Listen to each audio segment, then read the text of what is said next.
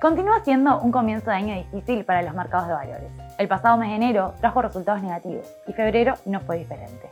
Durante el segundo mes del año, los mercados internacionales centraron su atención en los hechos relacionados con la crisis geopolítica que se vive al este de Europa entre Rusia y Ucrania y las consecuencias de estos hechos sobre los diferentes activos financieros, tanto de manera directa como indirecta. Para el mes, la renta variable internacional registró rentabilidades negativas, con el índice MSCI All Country World registrando una caída de 2,65% durante el mes. Las pérdidas fueron dispares entre mercados desarrollados como emergentes. En ambos casos se vieron altos niveles de volatilidad y se destacaron ganancias en solamente algunas regiones como América Latina. En el primer caso, las pérdidas se vieron especialmente impactadas por una mayor debilidad en Europa. Se espera que el impacto del aumento de los precios de las materias primas, en particular el petróleo y el gas, golpeen duramente a la eurozona en las próximas semanas o meses. Muchos países europeos han desarrollado una alta dependencia para Rusia para satisfacer sus necesidades energéticas. Un ejemplo es Alemania, la economía más grande de Europa, que importa el 65% de su gas natural de Rusia. Es por esto que las caídas de Europa fueron significativamente más profundas que el resto de los mercados desarrollados. Las preocupaciones que causaron estas caídas se profundizaron aún más en los primeros días del mes, con el ataque ruso a la planta nuclear más grande de Europa, ubicada en Ucrania. Para el mes, el Eurostock 600 cayó 3,48 y el DAX alemán 6,65. Por el lado de Estados Unidos, nuevamente vimos correcciones en los principales índices. En cuanto a sectores, las acciones de valor volvieron a mostrar mayor estabilidad, dada la sensibilidad que presentan las acciones de crecimiento a los cambios en los tipos de interés. El índice de S&P 500 registró una caída de 3,14. Asimismo, tanto el Dow Jones como el Nasdaq han presentado pérdidas de 3,53 y 3,43 respectivamente. La debilidad también se vio en Japón, aunque en menor medida. La renta variable japonesa, representada por el Nikkei 225, perdió 1,74 en términos de dólares.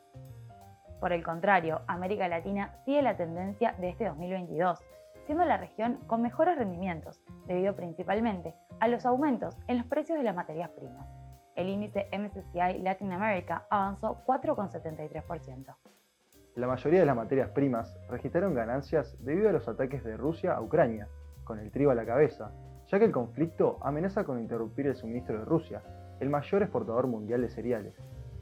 Asimismo, el petróleo, la gasolina, el combustible para calefacción, el gas natural, el paladio y el maíz han experimentado ganancias porcentuales de dos dígitos durante el mes, ya que las naciones occidentales acordaron imponer sanciones estrictas a Rusia por su invasión a Ucrania.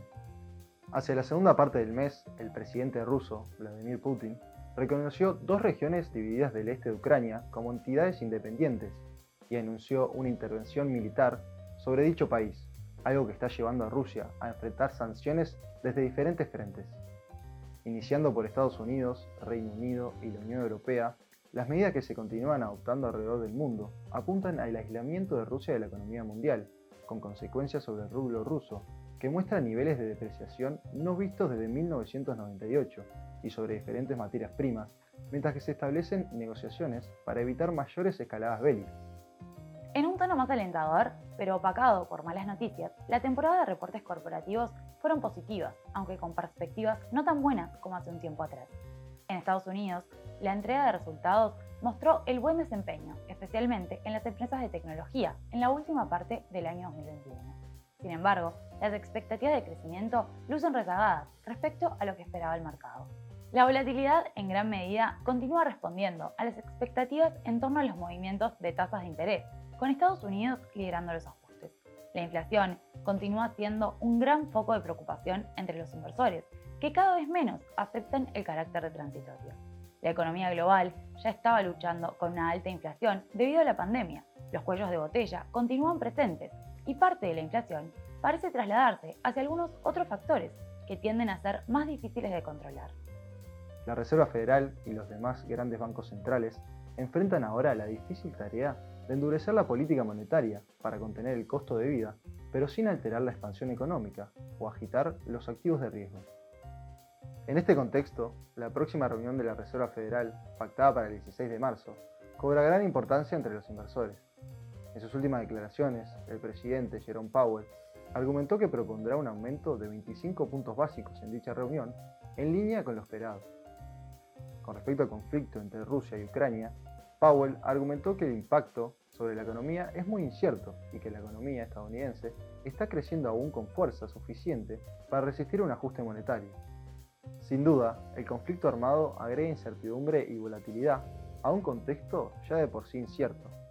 Se produce cuando la economía mundial se preparaba para salir finalmente de la pandemia y los bancos centrales para endurecer sus políticas monetarias. El conflicto pesa sobre el crecimiento económico. Sin embargo, los eventos geopolíticos tienden a ser de corta duración.